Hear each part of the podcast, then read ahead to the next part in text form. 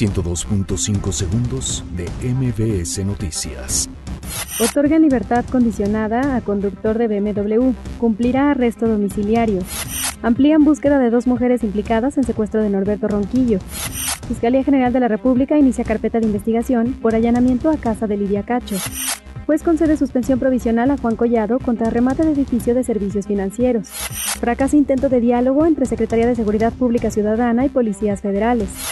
Diputados dejan para septiembre aprobación de leyes secundarias educativas. INS reconoce que no todas las plantillas de los hospitales están completas. Alejandro Encinas convoca a sociedad y gobierno a combatir trata. Guatemala acusa Corte por frenar acuerdo de tercer país seguro con Estados Unidos.